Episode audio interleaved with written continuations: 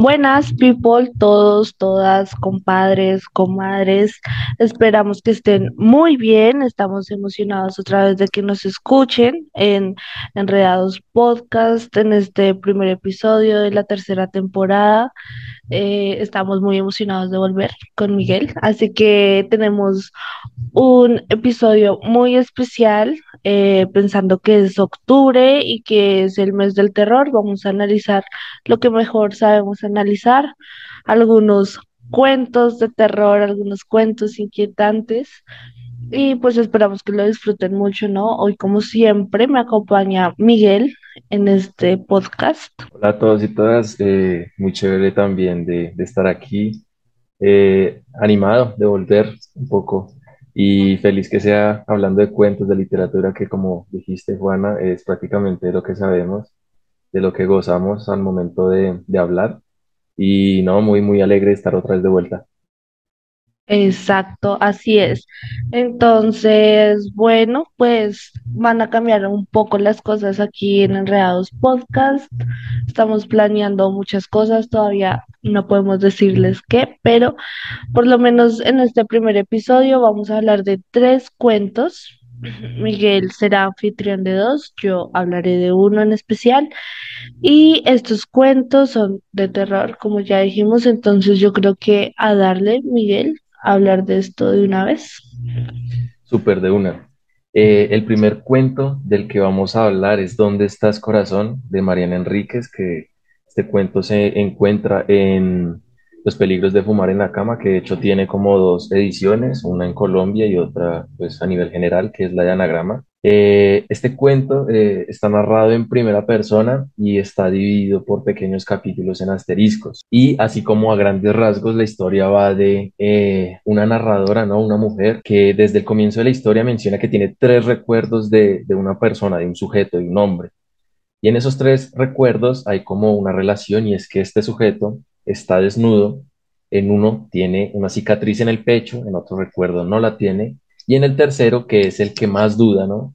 Es del que más tiene como conflicto, porque puede o no ser real, es de este sujeto muy de cerca, ¿no? Y ya, hasta ahí se describe esa primera situación que queda ahí como en el olvido. De ahí en adelante la narradora empieza a contar que ella tiene eh, un despertar sexual bastante diferente, tiene como una perversión en realidad, un fetiche, y lo descubre a partir de, eh, de la literatura, que es un dato bastante curioso, leyendo a Jane Eyre y descubriendo el personaje Helen, que es una chica que a medida que avanza la historia eh, muere de una enfermedad pulmonar. Lo curioso es que eh, ella cree que tiene como un fetiche con los enfermos, pero en la vida real descubre que no. En realidad, ella solo tiene un fetiche con las personas que tienen problemas pulmonares y enfermedades cardíacas. Dice que los que tienen enfermedades de los riñones, que tienen cáncer, eso no le interesa, ¿no? Entonces a mí me hacía pensar mientras leía el cuento que en realidad lo que a ella le despierta eh, su sexualidad de un poco es a través del oído, ¿no? Como el sentido del oído. Pero a medida que van pasando las, las situaciones, de que se va narrando la historia, también me doy cuenta de que esta chica, esta mujer, en realidad lo que le interesa o su, o su sexualidad, como esa emoción, ¿no? Ese deseo, está en, en la muerte, en querer ver morir, se me hace a mí. Yo al inicio lo dudé mucho, pero al final creo que ya se verifica eso. El caso es que esta chica, eh, como que compró un CD en una librería en donde se escuchan latidos y lo escucha y esa es como su forma de masturbarse, ¿no? Como, como ese placer o ese placer.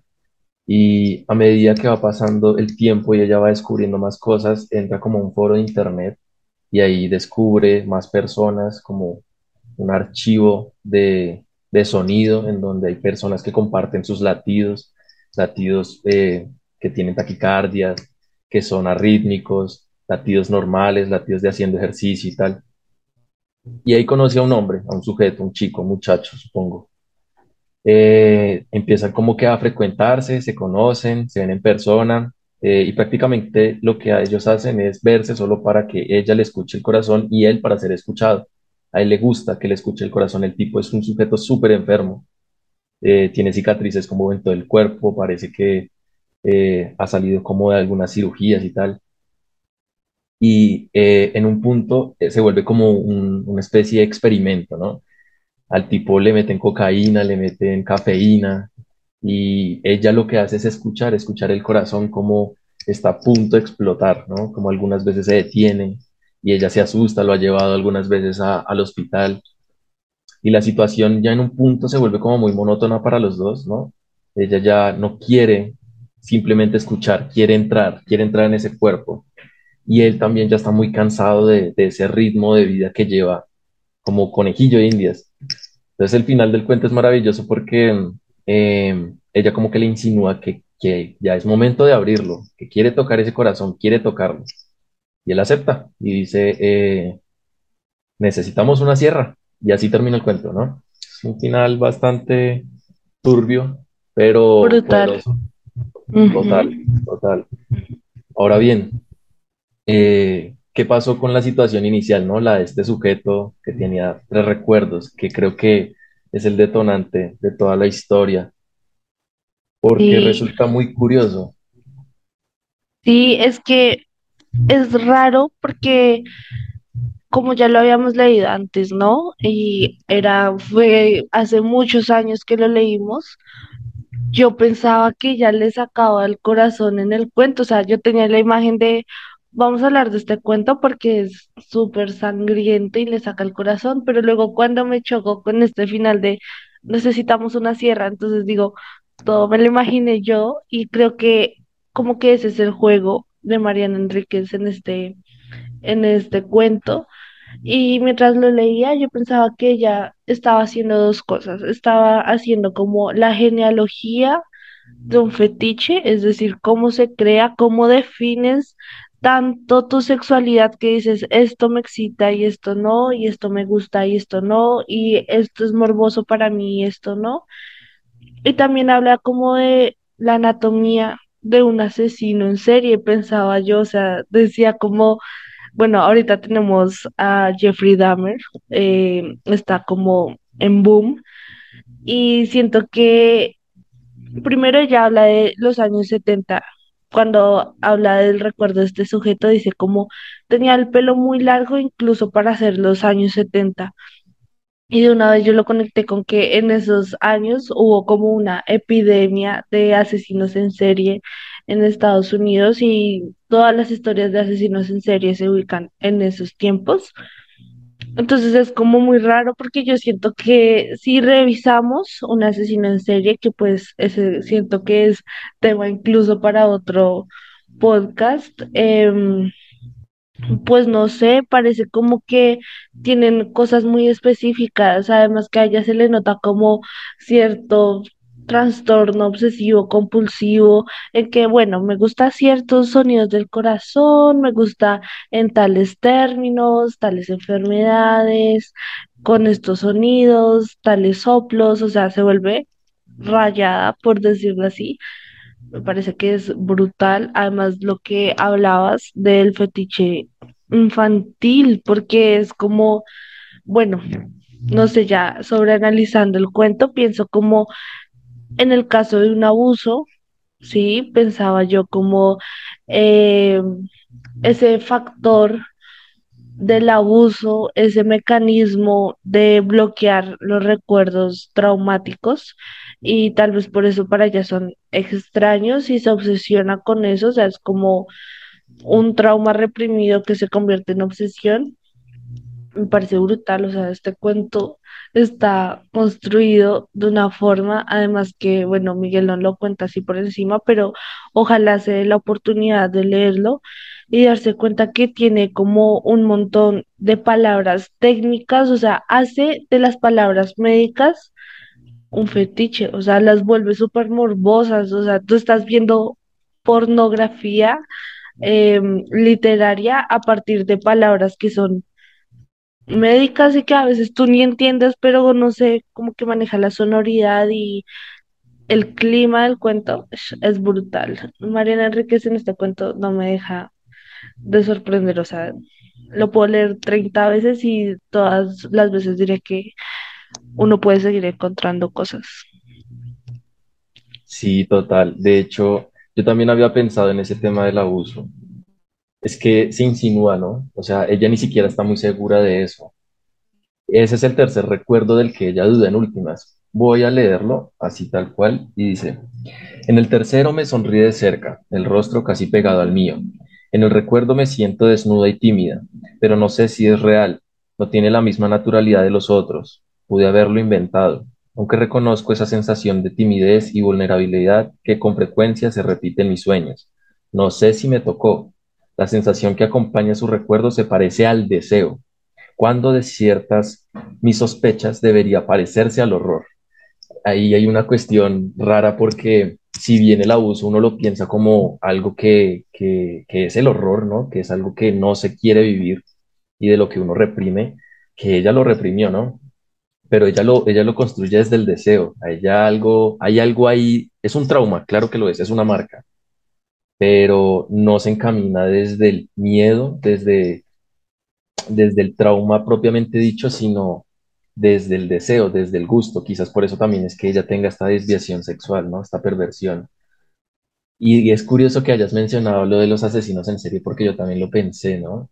Es, es muy curioso cómo ella, de alguna forma, el cuento se va encaminando al punto en que ella quiere dar muerte, ¿no? Ella le gusta ver morir, pero nunca se menciona cómo. Siempre uno supone que es por medio de la enfermedad y tal, quiere ver morir porque, pues bueno, los pulmonares y los enfermos cardíacos mueren rep repentinamente, pero ella al final es quien quiere tomar esa vida y eso me llama mucho la atención y claro, precisamente que ahorita está como en auge esto de, de Dahmer, eh, es algo muy similar, se me hace a mí, porque eh, no sé quiénes, obviamente he recomendado que la vean, pero lo que sucedió con Jeffrey, Jeffrey Dahmer es que es muy, algo muy similar en cuanto a que él quería como controlar, ¿no? Él quería controlar a las personas y para hacerlo pues mataba, pero el, el asesinato no era el fin, era, era como un medio. Algo así sucede en este cuento, presiento yo. El fin era eh, satisfacerse sexualmente, pero para hacerlo tenía que matar, ¿no? Es algo muy curioso Sí, y es muy similar. Es muy brutal porque cuando yo lo estaba leyendo y aquí lo anoté, dice como fascinación por la muerte, pero no espiritualmente, como porque ya en un fragmento dice como quiero ver lo que hay detrás de sus ojos. Entonces uno lo podría tomar de manera espiritual, como de quiero saber qué hay después de la vida, o sea, después de que uno se muere, pero luego ya dice, no, a mí eso no me importa, o sea, quiero saber qué pasa cuando te mueres biológicamente y por eso cuando ella dice, mira, ya quiero ver ese corazón, quiero tenerlo en mis manos mientras deja de funcionar entonces se vuelve algo biológico y algo límite y me parece, eh, ahorita que estabas diciendo lo de Jeffrey Dahmer, eh, como ese deseo de poder, me parece brutal porque es una relación de poder, si lo pensamos así, ella es una mujer sana que se mete con un hombre enfermo, que el man ya está como, mátenme, ya no quiero más esto, me han operado, me la paso tomando pastillas, estoy harto de esta vida y ella se aprovecha de eso de alguna manera solo para satisfacer sus deseos. Entonces, eso también es como algo muy importante que a propósito de lo que le decía a Miguel antes de empezar a grabar esto, tengo conflictos con Mariana Enríquez, mm, porque a ella le han preguntado como si considera el tema del género a la hora de escribir. Y creo que eso lo vamos a poder hablar más adelante en el otro cuento que vas a presentar, Miguel, pero ella decía que no, que el tema del género a ella no le importaba, o sea, como que ella solo escribía por escribir y ya, y me parece como muy injusto como mujer decir escribo porque escribo y ya, cuando estás narrándonos una escena de abuso implícitamente, o sea, no está, súper explícita y se lo agradecemos eh, que no haga de eso un morbo, pero de todos modos, como que Listo, estás, es que si lo vemos así, estás narrando una sensación en donde tú no tuviste el poder y luego me vas a decir que tomas el poder ante un enfermo, ¿no? Entonces tenemos este poder de hombre grande, niña, que se obsesiona con este hombre, y luego el poder de esta mujer con un enfermo que se obsesiona con este hombre. Entonces, como que es muy brutal, muy brutal. Y si Mariana Enríquez considerara el tema del género, no sé qué efecto tendría, pero siento que este cuento nos pegaría aún más duro si lo considerara ella. De por sí el cuento por sí solo la rompe, se me hace a mí. Y de hecho me hace pensar mucho desde donde está contando la narradora, ¿no? Esta chica, porque todo lo que, que, que cuenta ya, su- ya sucedió. Es decir, el haberle dicho a este muchacho que quería tocar el corazón y que él hubiese aceptado, eso ya sucedió, ¿no? Que, en, qué situación está? ¿Cuál es el lugar desde el que enuncia, ¿no? Eh, ¿será que ella mató? ¿No? Esa es la gran pregunta. ¿Será que ella mató? ¿Será que está en la cárcel? ¿Será que está escondida? ¿Será que siguió matando? Es como la gran pregunta también del cuento. Y es muy turbio pensar, ¿no? Que, ¿cuál es la situación de este personaje en el futuro? Me gusta. Este cuento es bastante, bastante interesante por eso. Y bueno, yo tengo otra pregunta. Eh, no sé para ti, Juana, ¿cómo se construye el horror en este cuento? ¿Cómo lo percibiste? Pues es que es lo que hablábamos de la perspectiva de pensar que estamos viendo cómo se crea un asesino en serie, porque lo que tú decías, em, no sabemos desde dónde nos está hablando, si nos está contando que lo hizo y lo logró O tal vez incluso nosotros somos los mal pensados y ella simplemente nos está contando que tenía deseos de hacerlo y él estaba dispuesto a hacerlo y no lo hizo. O sea, pues todo indica que sí, pero puede ser cualquiera de las dos cosas, ¿no? Entonces, creo que el horror es que tú sabes a toda hora que va a pasar algo malo. O sea, cuando ya se va convirtiendo en una obsesión la creación de su fetiche, porque al principio es como, "Mm, me enamoré de este personaje enfermo y luego de este y luego de este, y ay, sí, como una fascinación por la enfermedad. Habla de las novelas victorianas que, haciendo aquí teorización de las cosas, pues pertenecen al romanticismo y en el romanticismo la fascinación por la enfermedad era brutal, por eso tenemos en Edgar Allan Poe todos sus personajes enfermos y él es el rey del terror.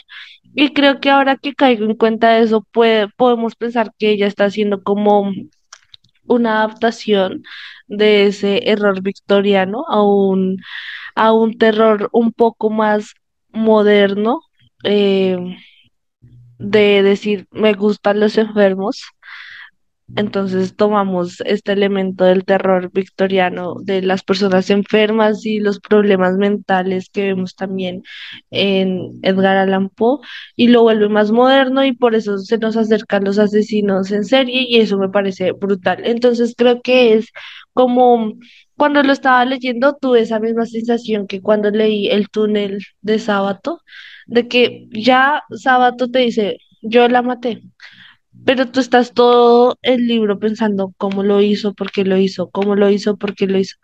Entonces, cuando lees este cuento, también dices, va a pasar algo malo, pero ¿qué va a pasar? ¿Qué va a pasar? ¿Qué va a pasar? Y es como más la incertidumbre del terror de a dónde te va a llevar esto, lo que hace inquietante este cuento. Sí, yo también presiento que, que va por ahí la cosa. A mí se me hace mucho que el horror se construye desde el personaje mismo, o sea, desde la misma narradora, como que esa mente de lo anormal, o sea, con el juego de lo anormal, de lo antinatural, ahí se construye el horror. Y de hecho, también presiento, al igual que tú, que en esa parte hay una parte cuando empieza un mini capítulo que dice, y recuerdo cuando perdí el control, ¿no? Que ahí yo digo, ahí ya todo esto se fue a la, a la popis, baila. Pero yo presiento también que que es por medio de la mente, es decir, construir un personaje tan complejo, ¿no? En sus preferencias sexuales, en su anormalidad, en sus fetiches. Creo que presi- yo, yo creo que ahí está el horror prácticamente. Y es un, es un cuento bastante interesante, nuevamente, para que lo lean, para que, obviamente la idea es que cuando entren a escuchar esto ya lo hayan leído, porque acá se botan las spoilers, pero pero la idea es que si no lo han hecho, pues invitados, invitadas para que lo lean. Como ya mencioné al inicio, se encuentra en Los peligros de fumar en la cama y el cuento se llama ¿Dónde estás, corazón? Eh, no sé, Juana, si quieras como pasar al siguiente cuento a contarnos tú, el de la gallina de Goya, ¿no? Ajá, sí, traigo creo que como un clásico del, del terror, pero también de lo inquietante, ¿no? Porque, bueno, vamos a hablar de eso. Em, no sé, cómo, cómo se me ocurren muchas ideas, pero pues para ponerlos en contexto, ya como dijo Miguel, posiblemente entren a este podcast y se coman todos los spoilers, ojalá no, eh, advertencia de spoilers, entonces lean la gallina de Goya y vuelven y escuchan esta parte. Pero bueno, en resumen, la gallina de Goya cuenta la historia de un matrimonio, los Mazzini Ferrés, que añoraban tener un hermoso hijo, entonces eh, tienen el primer hijo, todo sale bien, se enferma, es un hijo idiota. Segundo hijo, todo sale bien, se enferma, otro hijo idiota. Tercer hijo, la misma historia. Cuarto hijo, la misma historia. Y ellos ya están en la inmunda, ya el matrimonio va para el caño, o sea, ya están en lo peor.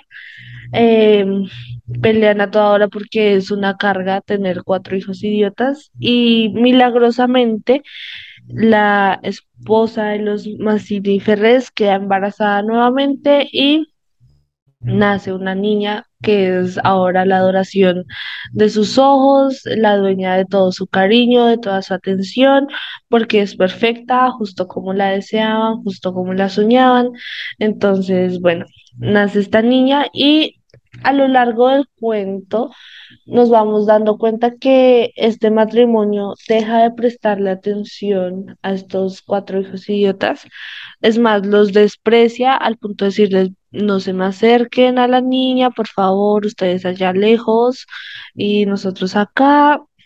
Los olvidan prácticamente, eh, narran cómo están siempre cochinos, o sea, bueno, abandono infantil. Pero em, lo que pasa con estos hijos enfermos, y aquí viene el spoiler, así que por favor, de verdad, no lo escuchen, es que ellos aprenden por el ejemplo, ¿no? Y ven un día cómo matan, cómo degüellan una gallina. Entonces ya, bueno, te narra la escena súper explícita de cómo matan esta gallina, bueno, ya tú estás como, ok, no sé para dónde va este cuento, listo, bien, pero pasa que un día eh, este matrimonio llega como de una reunión, dejan a la niña sola, ellos se van para otro lugar porque la niña ya estaba mamada, además que ves que la niña como que se aprovecha de la atención de los padres y pide lo que quiere y, y es caprichosa, entonces bueno, la dejan en la casa y empieza el terror de este cuento, que es ver cómo estos cuatro niños idiotas quieren replicar lo que vieron que se hacía con una gallina degollada y nos narran todo el caos de cómo se llevan arrastrada a su hermana y la van a degollar. Y ahí, ahí ya Presuntamente, ¿no? Uno nunca sabe, o sea, creo que es como Mariana Enríquez que queda, queda boca, que ahí Exacto, o sea, este hace lo mismo que Mariana Enríquez, o sea, te dice como, no la llevamos, va a pasar, no va a pasar. Tú presumes que sí, lo mismo me pasó con el de Mariana Enríquez, que yo decía, es que en el cuento narran cómo degüellan a la niña, pero no es cierto, o sea, tú eres el mal pensado, y creo que, bueno, de eso vamos a hablar al final de, de este, como para pensar en qué tienen en común estos tres cuentos que les traemos hoy, pero es que es brutal, este cuento es brutal. Cuando yo lo leí la primera vez, pues tenía esa sensación como de, bueno, no sé a dónde está yendo este cuento, no sé, no sé qué está pasando. Sí, son cuatro hijos idiotas que me vas a contar, que, que son idiotas y los van a dejar abandonados. Ok, gracias. Pero finalmente todo se convierte en otra cosa. Y entonces creo que lo que más asusta en este cuento es eso, que ya te cuentan lo que pasa con la gallina, ¿sí? Te lo cuentan de forma bien explícita y entonces por eso es como imposible pensar que ellos no van a degollar a la mm, hermana. Y luego ves este terror de cómo se la llevan arrastrada y ella pelea y cada uno lo coge de su, de cada brazo, de cada extremidad y se la llevan. Entonces es como horrible este cuento. O sea, le pasa lo mismo que a Mariana Enríquez, que ella dice en un momento, aquí perdí el control.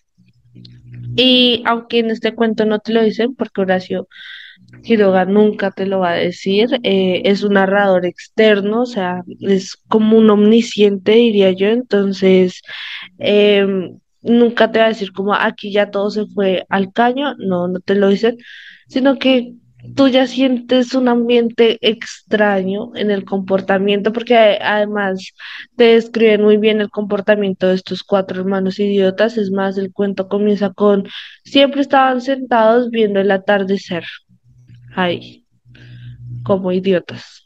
Y tú les coges, caes en, en la cosa de cogerles fastidio, así como los papás le cogen fastidio. Entonces tú estás como, eh, no entiendo por qué me estás hablando de estos niños estúpidos cuando podemos hablar de, de que la niña es una consentida de miércoles o que el matrimonio solo vio la salvación en procrear. Bueno, hay muchos temas.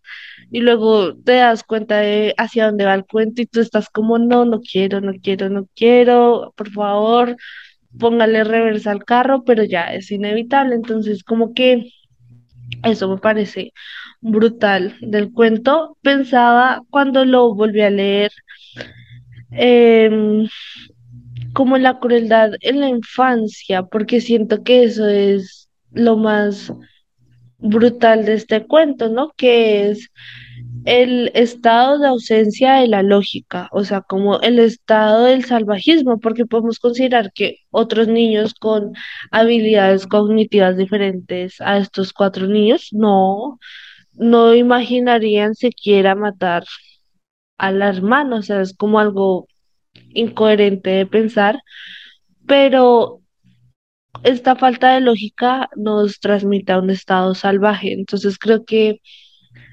también se encuentra como ese terror, ese terror de pensar, si yo no pensara, si yo fuera una persona a la que le faltara todo carácter de lógica, yo podría hacer estas cosas, ¿no? Y cuando leí este, porque lo leí seguidito de ¿Dónde estás, corazón? Pensaba que una de las cosas que a mí me dan más miedo, y como, no sé, tengo miedo a los humanos, pero a los humanos con ausencia de lógica, o sea, a los humanos obsesionados, como en Dónde estás corazón, a los humanos salvajes, porque no tienen habilidades cognitivas iguales que nosotros, y bueno, a los humanos llenos de miedo, que eso lo hablaremos en el otro, en el otro cuento, pero creo que estos tres cuentos van como por ahí, como que eh, ya en mi edad, que sigo siendo miedosa de todo, de la oscuridad, que ya pensaba por qué le tengo miedo a la oscuridad y decía, porque se puede meter alguien a mi casa. Y ya no es como cuando era niña de, ay, es que un fantasma o un espíritu, sino no, estoy como alguien se puede meter y es el miedo a los humanos. Entonces me parece como que el terror moderno retrata eso y me parece brutal. Sí, de hecho, yo en ese cuento encontré muchas tensiones. O sea, una de ellas, una tensión, es la que tienen los padres, el matrimonio con estos hijos idiotas, ¿no? Porque en una parte del cuento ellos se echan la culpa el uno del otro por tener un tipo de genética que conllevó a tener a estos hijos idiotas. Digamos que en el caso de, de, de él, vendría siendo que el abuelo tenía como un delirio, ¿no? Murió a causa de un delirio y ella en un momento le echa en cara eso a él después de muchos años, después de tener a los hijos ya medio grandes, porque el mayor creo que tiene como 12 años, está por ahí. Y el, el de ella, el defecto que tenía ella es que tenía un corazón, un corazón, un pulmón dañado. Tenía algo ahí en ese pulmón. Y él se lo echa en cara también después de muchos años en una charla. Pero a pesar de eso, ese matrimonio siempre termina reconciliándose, ¿no? Como que es mucho, es más grande el amor y, y terminan olvidando todo. Y más cuando nace Vertica, que es la niña pequeña, que esa es otra cosa. A pesar de que fueron primero los niños idiotas, ellos nunca se les menciona el nombre, o sea, el narrador siempre los omite, es un ninguno, es un nadie. Y después pasa Vertica, que es la niña sana, que es la niña bien, que es la consentida, la caprichosa, la hija de papi y mami, ¿no? Parece muy curioso ese juego con los nombres porque de alguna forma, así como a los animales, no, no se les da un nombre a los idiotas. Y me resulta muy curioso que el comportamiento que tenían porque yo trataba como asimilarlo a algo y buscaba como el lado de los cavernícolas, pero en realidad ni siquiera llegaban a ese punto, porque los cavernícolas le tienen miedo a los truenos y estos niños idiotas escuchaban un trueno y antes se emocionaban. Parecía muy curioso eso, y que babiaban y que les gustaba la luz, ¿no? Eh, en efecto, hay brutalidad de lado y lado, o sea, por parte de los idiotas, que es una opcional, pero también brutalidad por parte de, de la familia, de la, del matrimonio y también de la, de la mujer que trabaja para ellos ahí en la casa como ama de llaves y tal, porque los tratan muy mal y se nota, se siente. O sea, dejarlos, empujarlos afuera al patio, dejarlos en una silla y que ellos se distraigan todo el día solos, me parece que es un trato muy animal, ¿no? Hay una cosa rara también en este cuento y es que, bueno, este está como, como comparado un poco con el, el que sigue, el del huésped, pero es esta cuestión de, del, del nombre, porque en, ya ahorita vamos a hablar de eso, eh, ahí lo innombrable entra súper claro. Me parece que, bueno, ya entrando a la pregunta de cómo se construye el horror, una de esas vendría siendo a partir del nombre, no dándole nombre a las cosas. Aquí se construye a partir de eso, pero también de lo, de lo, de lo que mencionas tú, de lo que no tiene razón de ser. O sea, yo a veces también me he puesto a pensar si acaso uno puede llegar a matar si no tiene conciencia. Creo que es eso. Ellos parecen no tener conciencia de nada, los idiotas, los hijos idiotas. Y ese final me, me, sorprende mucho porque el narrador está con el ojo puesto sobre la niña, sobre Vertica y sobre los hijos idiotas en el patio, y de un momento a otro quita ese ojo, ¿no?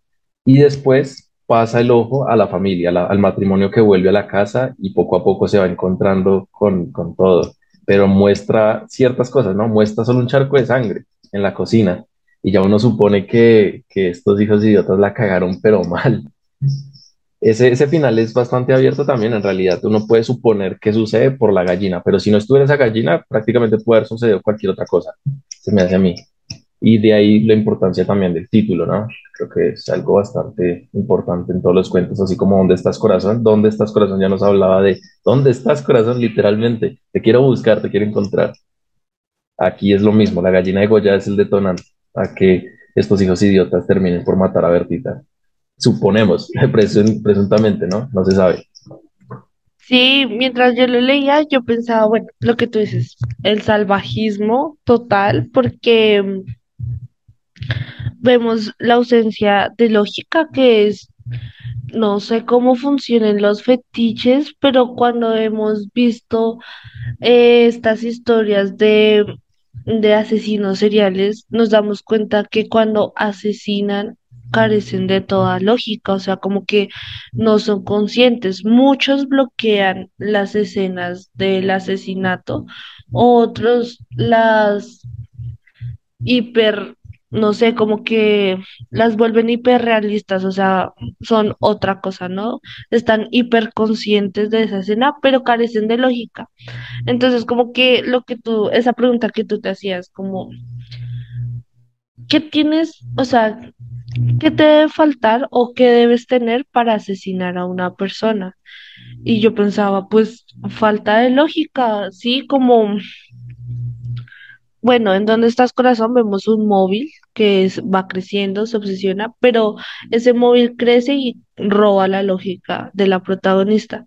Y en este La gallina de Goya, el móvil simplemente es que ellos no piensan, ¿sí? Y lo podemos eh, pensar también como que, bueno, pudieron, este matrimonio pudo haber hecho algo, pudo haberles prestado más atención, pudo haber pretendido enseñarles algunas cosas, al menos la moralidad de no debes matar, no debes herir personas y eso.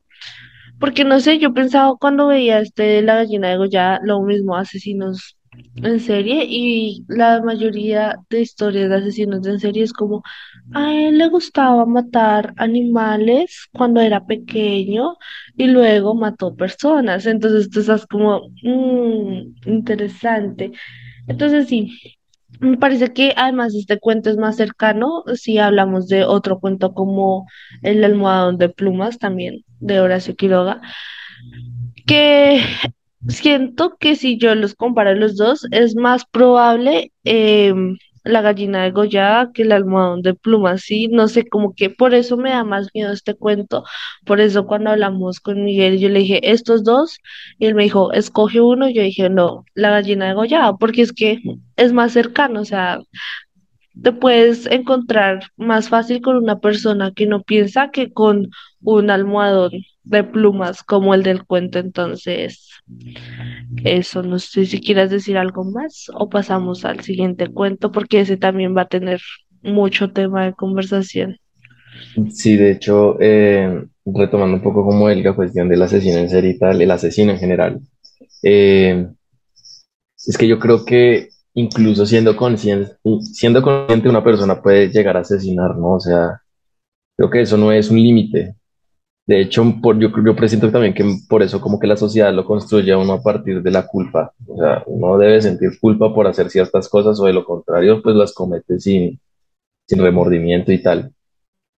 Pero retomando otra vez como a Jeffrey Dahmer, y también es la construcción del discurso, porque digamos el canibalismo, al menos él como lo mencionaba, es que él era caníbal porque de alguna forma esa persona que ingería eh, se hacía cerca, ya era definitivamente parte de él, ¿no? Entonces, con base en ese discurso, uno puede decir, pues sí, hasta tiene razón. Y de hecho, no es la primera vez que yo escucho algo así. Él lo dijo y ya muchas comunidades también practican el canibalismo con base en ese discurso. Y asimismo, como el discurso, eh, protege o, o respalda el acto, asimismo sucede con el asesinato, ¿no? A veces, presiento yo porque pues para que haya canibalismo debe asesinar. Pero ese, ese tema de matar, no matar, siempre resulta muy complejo. A uno le enseñan no hacerlo, moral, no hacerlo, pero uno fácilmente lo puede hacer. Y, y ya es, es también es como hace parte de trabajar en comunidad. O sea, si uno está en una comunidad no puede matar porque de lo contrario pues muere. Si uno está solo, muere por, porque simplemente es la historia. Si uno está solo, ¿cómo caza? En últimas, ¿no? Es como el trabajo en comunidad, es trabajar y pues convivir en comunidad. Ajá, eso que dices de la comunidad me parece re importante. Y más de comunidad, sociedad, porque en donde estás corazón, ella habla de yo ya no salía, no me interesaba el contacto con otras personas, no me interesaba el sexo con otras personas, era yo y mi obsesión. Y vemos aquí en la gallina de Goya que estos seres, mm, de estos niños idiotas, están lejos de la sociedad porque los relegan al patio, los relegan a no tener contacto con nadie. Sí, ni siquiera, casi que ni siquiera les hablan. Entonces, eh, sale. Por eso digo que es la, el estado salvaje, ¿no? El estado salvaje, pensaba yo en un experimento que hubo por ahí de unos padres psicólogos, creo, que aislaron a su hija a un sótano durante no sé cuántos años, muchos, creo que 10 años, la aislaron, entonces ella no tenía contacto con la sociedad y ella estaba en estado salvaje, o sea, era un animal. De hecho, Mariana Enríquez tiene otro cuento que habla de eso, pero ese sí no está en los peligros de fumar en la cama, sino que está en, en, en el otro libro de cuentos que ahorita no me acuerdo cómo se llama, pero es lo mismo, es un, la historia va como de una mujer que se muda a una casa y un día sube a la terraza y encuentra, ah, el patio del vecino se llama el cuento, y sube a la terraza y ve que en el patio del vecino hay una pierna de un niño, hay un niño ahí y está amarrado a una cadena, marica. Entonces, lo que pasa después es algo muy salvaje, muy salvaje, porque el niño no tiene contacto con nadie y parece que ha crecido en esa terraza por mucho tiempo. Lo que viene siendo curioso es si es real o no, porque esta chica, esta, esta narradora, le ha sucedido algo antes que, que la tiene como medicándose y tal. Pero ese cuento es súper interesante y está muy relacionado con lo que dices, de una persona que no convive se vuelve salvaje sin importar que no sabe cómo comportarse en realidad. Es una persona que no sabe cómo comportarse. Pero a Exacto. Eh, Sí, es que a lo que yo iba con esa conversación era que cuando ya eh, restablecieron los derechos de esta niña salvaje, pues tuvieron que hacerle un proceso de psicología. Y la psicóloga decía, pues este experimento salió brutalmente mal porque la niña no tenía concepciones que nosotros que vivimos en sociedad tenemos como, por ejemplo, el espacio personal. O, por ejemplo, a ella su sexualidad se le había desarrollado más rápido porque estaba en estado salvaje, nada la cohibía de no hacerlo. Y ella llegaba a tocarse sus partes íntimas así en público y no, o sea, no existe el pudor ni la pena porque no se la han enseñado. Entonces, como que eso que hablamos de em, aislarse de la sociedad, creo que ese es un factor para los asesinos, porque a todos los vemos igual, o sea, como ese meme que dice, esta persona solo se la pasaba en la casa, no salía, se la pasaba viendo solo televisión y eso, y es como que heavy porque se aísla y entonces pierde concepciones de la sociedad que puede que que haya crecido dentro de esta sociedad, pero las va perdiendo por el aislamiento. Entonces, ah, esto da para un tema de conversación súper gigante sobre los asesinos en serie. Total, total. Eh, ya busqué el nombre del, del libro de Mariana Enríquez en donde está este cuento que, que mencioné. eh, se llama Lo- Las cosas que perdimos en el fuego. Por si les interesa, también recomendado para que, para que le echen una ojeada. Tiene cuentos de todo tipo. Creo que es el segundo, no, es como el segundo libro de cuentos de Mariana Enríquez. A mí en lo personal no, me gustan. No he leído mucho, pero me gustan. Me gusta, pero me asusta. Va por ahí la cosa. Y bueno, eh, ya como retomando ah, para hablar del tercer y último cuento de este capítulo, recuerden que esto lo vamos a hacer en dos capítulos. Acá hablamos de tres, en el siguiente vamos a hablar de otros tres. Eh, estaremos anunciando cuáles, cuáles son los cuentos para que lleguen pues con los textos leídos. Y bueno, el último cuento del que vamos a hablar es de El Huésped, que es de eh, Amparo Dávila, que es una escritora mexicana y aquí, bueno, aquí la cosa es bastante interesante porque la historia, así a grosso modo, va de una familia que se conforma de un padre, una madre, unos hijos, una mujer que trabaja para ellos, que vive también en esta misma casa, y el hijo de esta señora, ¿no? Eh, viven en una casona, en un pueblo, ya se pueden imaginar, hablando de México, una casona es prácticamente un, jardín en el medio, rodeado de, de habitaciones, ¿no?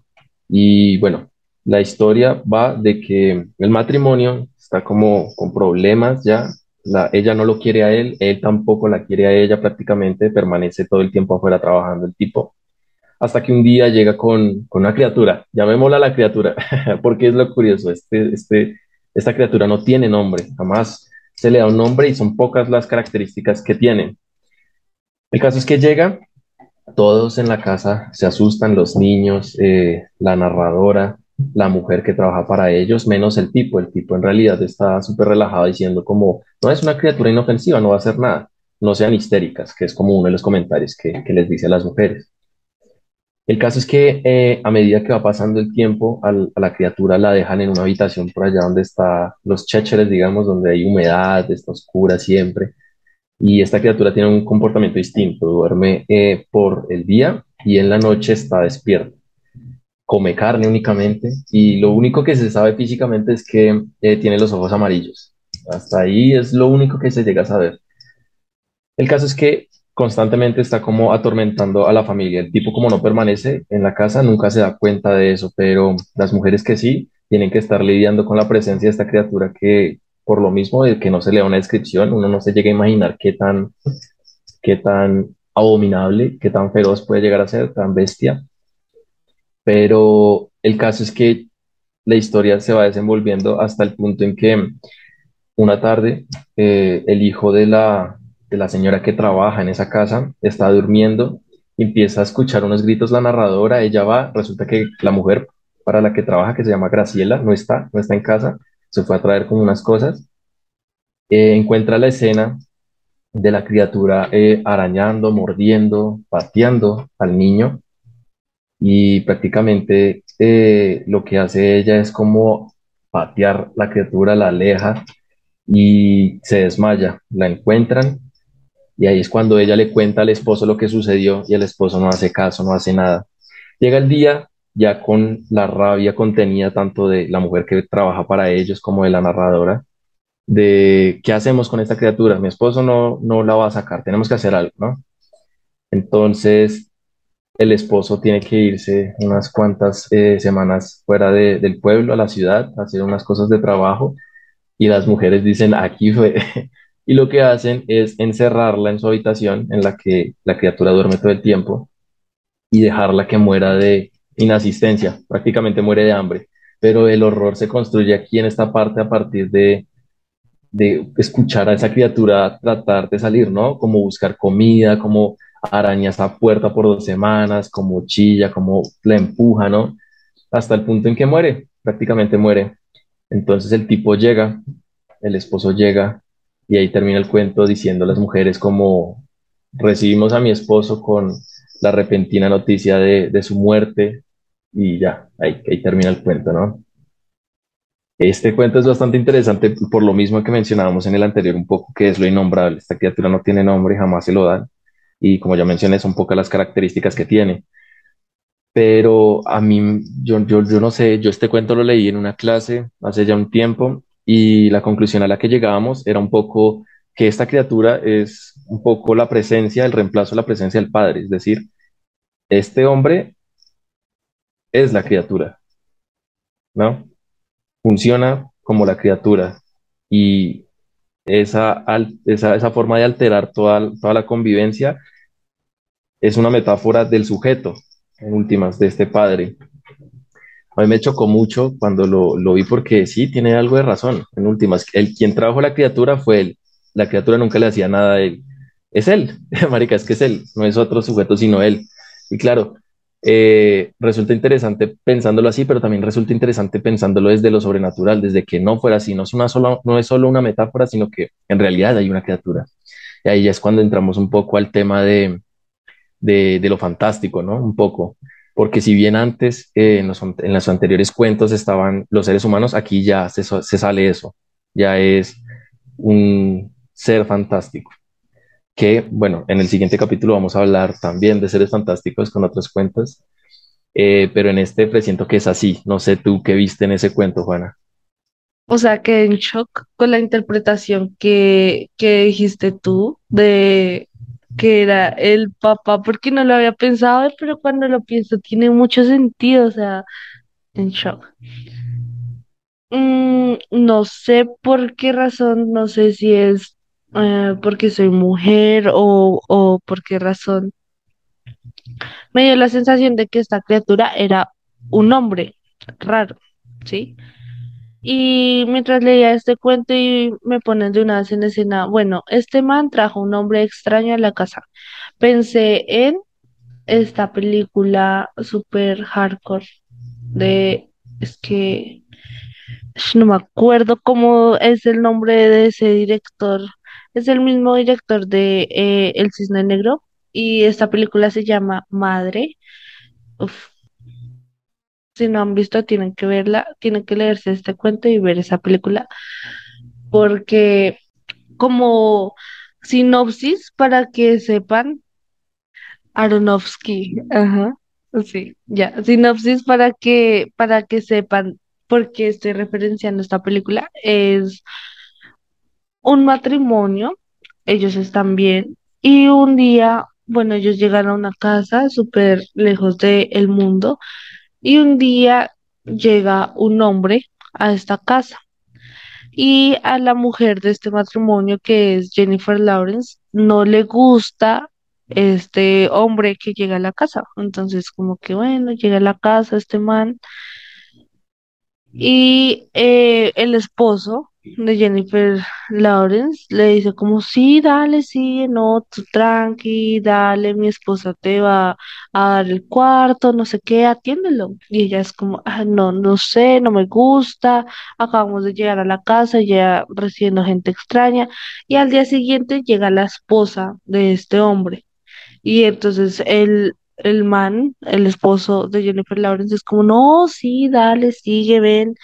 Y Jennifer Lawrence está como, no me gusta, ¿por qué? ¿A razón de qué? Bueno, tienen que verse esa película. Si no te la has visto, Miguel, uf, o sea, podemos hacer todo un episodio de esa película porque es muy buena.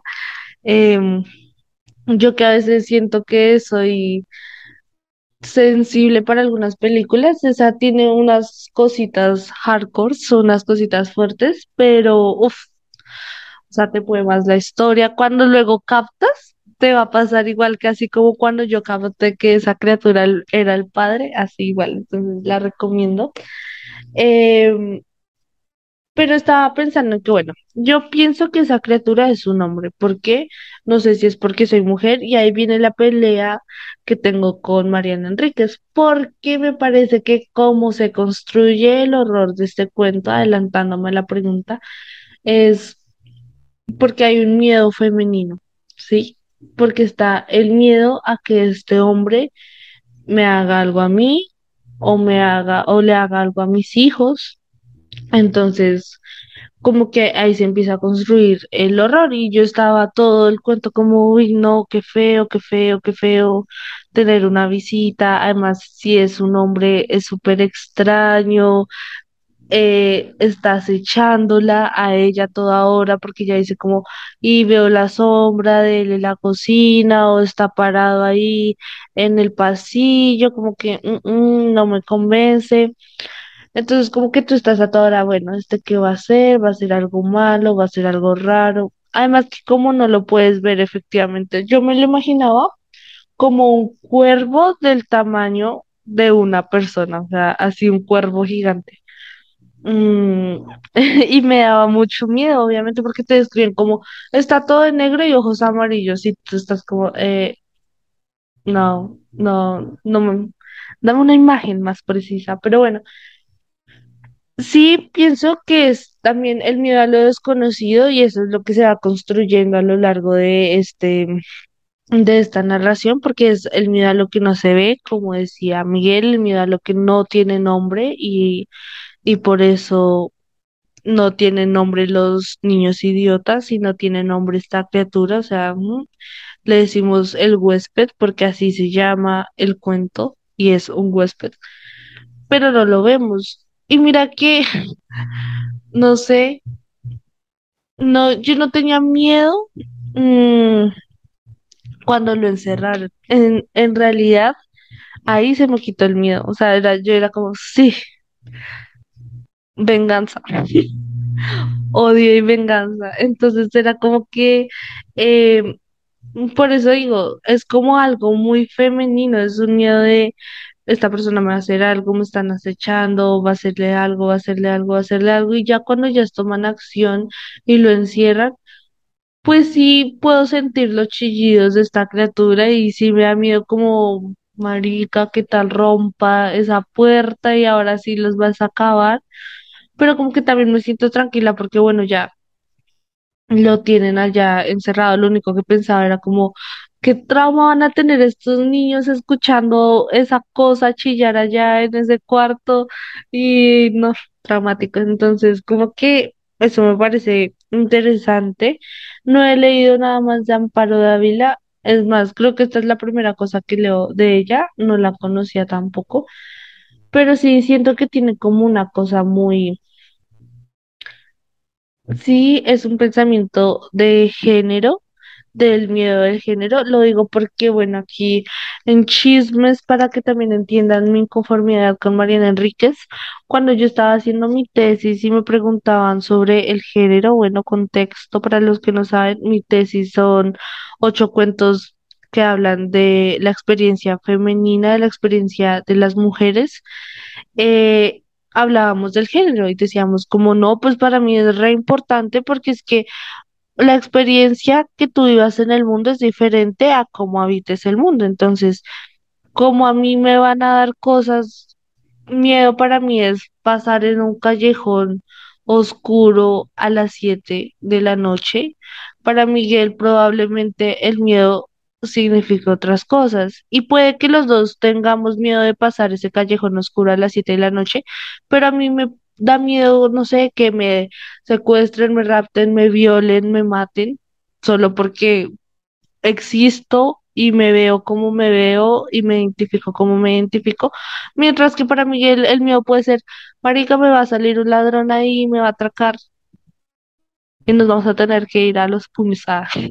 Entonces, sí, la experiencia del mundo es distinta, depende de cómo tú vivas y habites el mundo. Entonces, tenía una compañera de tesis que ella decía, "Mm, no, eso a mí no me parece que es importante. Y yo le decía, ella quería escribir cuentos de terror y yo le decía, es sumamente importante porque a mí lo que les decía ahorita, eh, me da miedo estar a solas, a oscuras en mi casa porque digo, ¿en qué momento se me mete, no sé, por el patio, me rompen una ventana, se mete un hombre y me hace algo malo? Mientras que puede haber otras personas como que esa es la última en la lista de sus miedos, ¿sí?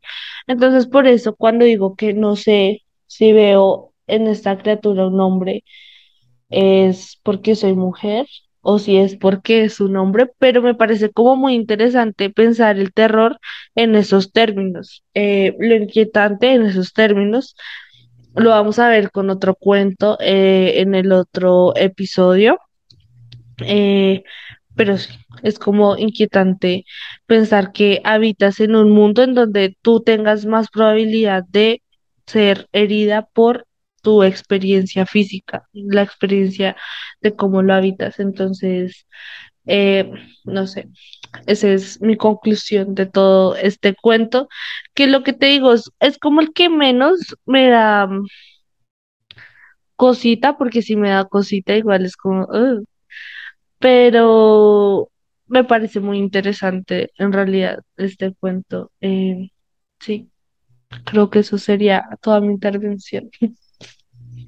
Eh, a mí me parece muy curioso y creo que por eso gana muchos puntos este cuento de Amparo Dávila y es la cuestión de, de la falta de descripción, la falta de nombre, que es lo que ya venimos mencionando. Eh, porque uno le puede dar eh, la figura que uno quiera, el género que uno quiera, y creo que eso se basa un poco el terror de, de Amparo Dávila en este cuento, que es tipo It, como creo que es un, un, un referente más universal, un poco más conocido que es el terror que uno tiene, se lo puede poner a esa criatura desde que le ponga ojos amarillos y figura negra, ya. Pero yo también concuerdo mucho contigo, no sé si fue porque ya en esa clase yo había, cuando lo leímos, pues llegamos a esta conclusión, pero sí también lo presentí mucho como un terror un poco de género, pero también un poco ah, acercado a la fantasía y tal. Eh, este cuento a mí me inquieta, a mí la, la primera vez que lo leí me inquietó demasiado. Ya ahorita que lo he releído más veces, no tanto, tengo que aceptarlo. Pero a mí siempre cuando llega la parte en que encierran a la criatura y la criatura chilla y, y no, a mí esa parte me parece muy, me da, no me da miedo, me da como una mala sensación. No sé por qué. Y estoy seguro que no es por el hecho de que pueda escapar. A mí eso no me asusta, en realidad. A mí me da como cosas el hecho de que se está muriendo de a pocos. O sea, eso es lo que más me da cosa. Porque, bueno, sí, la criatura es una mierda y todo, pero lo que hacen ellas para matarla, para acabar con ella, también es una, es, es repaila. O sea, ¿quién hace eso? ¿Quién, quién deja una, a una persona o a lo que sea, una criatura viva en últimas, encerrada en una habitación dos semanas sin comer, sin beber, hasta que muere, a pesar de que lo escuchan chillar, a pesar de que lo oyen golpear la puerta? Yo no sé, a mí esa, esa parte me da mucha, mucha escabrosidad.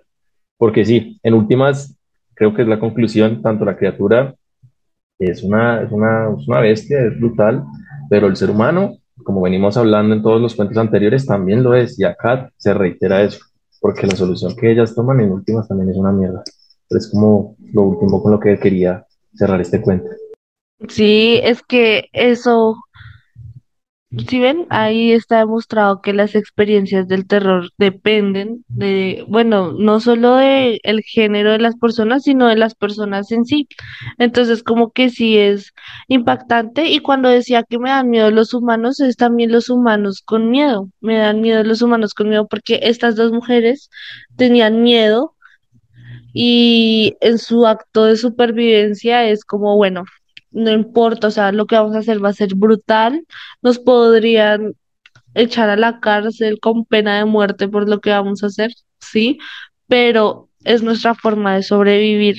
Porque ya vimos lo que es capaz de hacer, o sea, ya lastimó a un niño, o sea, creo que sería aún más brutal si ellas lo hubiesen encerrado y que él hubiese hecho algo. O sea, sería como, uff, porque a diferencia de este, este sí tiene como conclusiones lógicas, es decir, él golpea al niño, ellas lo encierran, mientras que los otros vemos que como que no hay lógica, ¿no? Que era lo que hablábamos. Entonces, claro, si ella solo por el solo terror y la cosa de me va a hacer algo, me va a hacer algo, lo hubiesen encerrado y lo hubiesen matado, pues mm, ahí sí me habría dado más miedo, ¿sí? Ya no tendría cómo justificarlas.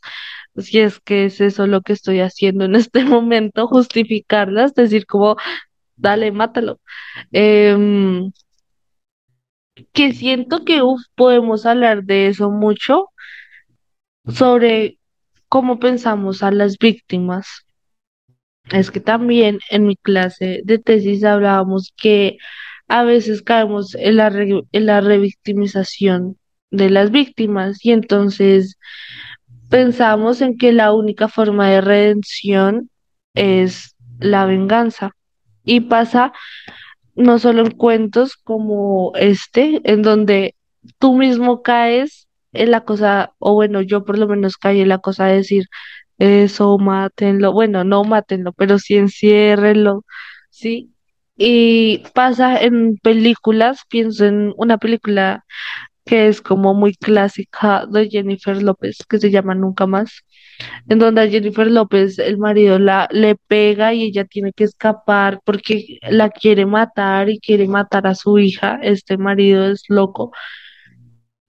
Y además que, bueno, es que ah, podríamos hacer todo una temporada de ese tema, pero hay como una relación de poder súper hardcore porque el man controla a la policía, eh, la tiene, creo que él era policía, no recuerdo bien, la tiene perseguida, o sea, le chuza el celular, se lo intercepta, sabe dónde está, o sea, como que tú a toda hora tienes esa sensación de persecución, como que en últimas, tanto a ti como a Jennifer López, te sientes acorralado en que pues, no hay nada más que hacer. La única salida de esto es darle la jeta a este man, matarlo, porque es que, o si no, lo vas a tener ahí de por vida persiguiéndote.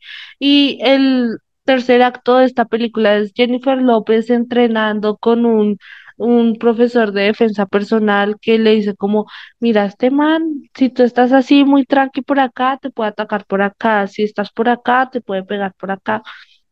Y ella se entrena súper duro, va a estas cosas que hay en Estados Unidos y que luego nos preguntamos por qué hay tiroteos en los colegios, pero eh, que ese entrenamiento de disparar, ella va a esas cosas, aprende a usar los cuchillos. Bueno, ella, la más espía, Jennifer López, la más defensa personal, y termina matándolo. Y tú como espectador estás como, sí, nena. Eso, esa era, esa era la salida. Pero caemos en la revictimización, ¿sí? Caemos en pensar siempre como que esa es la única salida a las cosas. Entonces, como que es en este cuento, no sé, me parece como muy duro pensar como esa entonces era la única salida, porque el hombre que las podía defender les dice como cállense, no sean histéricas, y cuando yo vi ese comentario yo dije, esto es un cuento de terror de género. Entonces, claro, tú dices automáticamente, bueno, no hay nadie más que las defienda, están en una casona que está en un pueblo que está como lejos de la civilización, eh, no hay de otra. Mátenlo porque es que los va a tener ahí atormentados por siempre. El huésped no se va a ir, entonces, uff, me parece brutal, me parece muy como pensar todas esas cosas. Eso me gusta estos cuentos que nos permite hacernos como esas preguntas de la moralidad, de la, la civilización, la sociedad, por qué uno puede llegar a matar. Me parece genial. Creo que ya podemos ir entrando a las conclusiones de el terror de estos cuentos, ¿verdad? Sí, de hecho, eh, cada cuento termina con una muerte, ¿no? Con alguien siendo asesinado y alguien asesinando, Su- presuntamente, ah, porque no se saben dos cuentos. En uno sí, en dos no se sabe. Pero lo más seguro es que sí. Y cada cuento en últimas también tiene su justificación de por qué se mata. Que bueno, pues en el primero, ¿Dónde estás corazón? El fetiche, ¿no? En últimas. Eh, o sí, como la desviación sexual. Eh, en el huésped, que es el de ahorita, eh, vendría siendo la venganza. Y en el de la gallina degollada vendría siendo la falta de razón, la irracionalidad, ¿no? Como la falta de motivo, el sin motivo. Eh, y cada cuento, pues, eh, su horror presen- presiente también que es distinto a partir del innombrable vendría siendo los dos últimos, en donde estás corazón vendría siendo la mentalidad del personaje, la construcción del personaje narradora. Y como mencionabas, yo también estoy de acuerdo de que creo que est- estos cuentos dan terror en últimas porque uno entra a ellos desde un pensamiento muy moral y uno dice, esta es la víctima, este es el victimario, este es el bueno, este es el malo. Y ya a partir de ahí, eh, pues el malo ataca al bueno, el bueno recibe el, daño y, ya eh, creo que es muy moral. Si no tuviéramos la moralidad, seguramente no tendríamos terror, no sentiríamos ese, ese suspense, esa tensión, ese miedo y tal. Pero estos cuentos son para disfrutar y de hecho, pues yo creo que se puede decir los, los tres próximos del otro capítulo, que yo, yo creo que sí. Eh, el que, del que voy a hablar yo es de La Sirena de Ray, Bradbury y Juana, vas a hablar de... Yo voy a hablar de solo, solo venía para llamar de Gabo, God Gabo, que está en 12 cuentos peregrinos, pero es re fácil de encontrar en internet. Y ¿Dónde estás? ¿Dónde estuviste? Uf, este también va a ser muy brutal.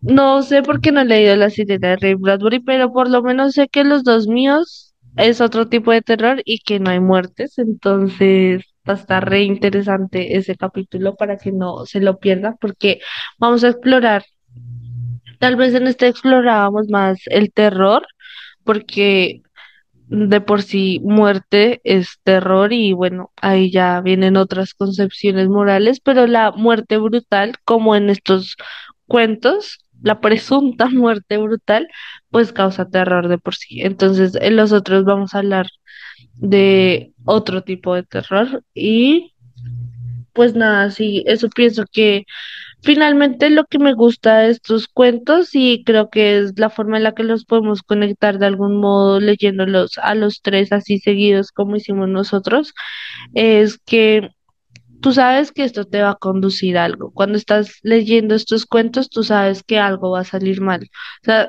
simplemente como que estás esperando a que llegue el momento en que tú dices, ah, sí, aquí, aquí fue donde todo se fue al carajo. O sea, tú estás ahí tranquilo y luego como que "Mm, ya algo va a pasar, va a pasar. La misma sensación que les hablaba sobre cuando leí El túnel de Sábato. O sea, de una vez te están diciendo, yo la maté pero tú vas pensando, ¿y cómo lo hizo? ¿Y por qué lo hizo? ¿Y cómo lo hizo? ¿Y por qué lo hizo? Y así son estos cuentos. Cuando ya se construye todo el personaje o toda la situación, tú estás como, "Mm, pero ¿qué es lo que va a pasar? ¿Qué es lo que va a pasar? Porque algo raro va a pasar. Entonces, como que eso me parece genial. Eh, hablamos de tres grandes escritores. Mariana Enríquez, a pesar de los conflictos que tengo, no le quito que es una narradora brutal, que ella dice, en alguna entrevista decía que ella hablaba del terror cotidiano, o sea, lo que realmente puede pasar en cualquier momento, que es algo que cuando tú la lees te preguntas, ¿En qué casa de este barrio puede estar pasando lo que está pasando en este cuento? Y cuando lo, lo pones así, te da más miedo aún el cuento de Mariana Enríquez y eso me parece genial. Pues Horacio Quiroga es un clásico de los clásicos y quiere leer terror, obviamente primero le saldrá Edgar Allan Poe, pero de segundas Horacio Quiroga porque tiene unos cuentos geniales, los más emblemáticos, este, La gallina de Goya y El almohadón de plumas. Y pues Amparo Dávila, como dije, no la había leído, pero uf, es muy brutal, o sea, es una narración muy bien hecha y eso es lo que uno más aprecia cuando lee cuentos, narraciones bien hechas. Entonces, eso no sé si quieras dar algunas recomendaciones, Miguel, de algunos cuentos que vayan por la misma tónica. Eh, sí, de hecho tengo algunos. Eh, yo quería recomendar para que lean La Lotería de Shirley Jackson, que es un cuento, el mundo del que se narra tiene unas reglas distintas, digamos, y la muerte está permitida, tipo, tipo como, como sería la purga, pero súper bueno para que lo lean, es bastante interesante. Otro es Un hombre con mala suerte, de Samantha Schweblin, que es escritora argentina. Eh, este cuento viene encaminado un poco como a, como a cual, como un poco al de Mariana Enríquez, yo diría. Eh, sí, no, es muy similar, de hecho va como a ese mismo terror de lo cotidiano. Y obviamente los otros que, que voy a mencionar aquí hacen parte de Los peligros de fumar en la cama de Mariana Enríquez, que son Carne, El carrito y Cuando hablamos con los muertos. Esos tres cuentos para que los lean. Ah, bueno, y hay otro eh, que se llama Encomendar el alma de Juan Cárdenas, escritor eh, colombiano contemporáneo. Ese, cuento lo encuentran en Volver a comer del árbol de la ciencia. Y esos son como los que podría dar. Hay otro que me gusta mucho, además es súper cortico, o sea, tiene como una página, dos páginas a los dos, que se llama La Migala de Juan José Arreola, que maneja una cosa impresionante. Ese, está full recomendado también. Y ya esas son como mis recomendaciones para que lean y no sé si tú tengas algunas, Juana. Sí, bueno, eh, recordaba y es que eh, este, el regreso de Enredados Podcast y de este capítulo se dio porque leímos con Miguel em, Soy una tonta por quererte de Camila Sosa Villada y porque en especial leímos Cotita de la Encarnación. Eh, cuentazo que creo que aplica más para el otro capítulo, pero también aplica un poco para el huésped. Entonces, brutal, muy bueno, lo recomiendo. Y todo el libro de cuentos de las voladoras de Mónica Ojeda, uff, es muy, muy bonito. La Casa de la Compasión, eso, así se llama, el de Camila Sosa Villada. Ajá. Eh, y las voladoras que si hay que poner un trío de escritoras que se vayan por la misma tónica, si les gusta este tipo de cuentos y este tipo de narración de terror, que pues siento que es brutal y de eso hablaremos en el otro episodio de por qué nos gustan estos cuentos a algunas personas, eh, pueden unir a estas tres escritoras, Mariana Enríquez, Samantha Schweblin y a Mónica Ojeda, y las tres los van a enloquecer con unas cosas que uf, se salen de la cabeza, son brutales. Entonces, bueno, creo que eso sería todo por este episodio. Gracias por escucharnos, gracias por volver a Enredados Podcast. Como dijimos, estamos muy felices de volver, de regresar con este tema que nos gusta tanto y esperamos que a ustedes también les interese, que se lleven buenas recomendaciones por si no saben qué leer o qué ver, porque recomendamos series y películas también en esta charla. Y pues nada, que nos sigan en Instagram como arroba enredadospod, ya se me olvida, y eh, que nos sigan, pues tenemos este podcast, se publica en Spotify, saludos para los que nos escuchan en Spotify y se escucha también en YouTube. Entonces, bueno, creo que eso sería todo, gracias por escucharnos nuevamente. Sí, no, muy chévere la conversación eh, de este capítulo. El siguiente seguramente será igual, así que no se lo pierdan. Eh, y no, chévere estar de vuelta, eh, más con esto de la literatura, que un tema que a ambos nos apasiona y tal. Nos gusta hablar de cuentos, nos gusta hablar de novelas, de narrativa en especial, que nosotros bebemos prácticamente de la narrativa. Y, y no, pues obviamente invitadísimos e invitadísimas para que escuchen el siguiente capítulo y sin más, pues gracias por haber escuchado hasta acá eh, y ya nos veremos en un próximo capítulo. Chaito.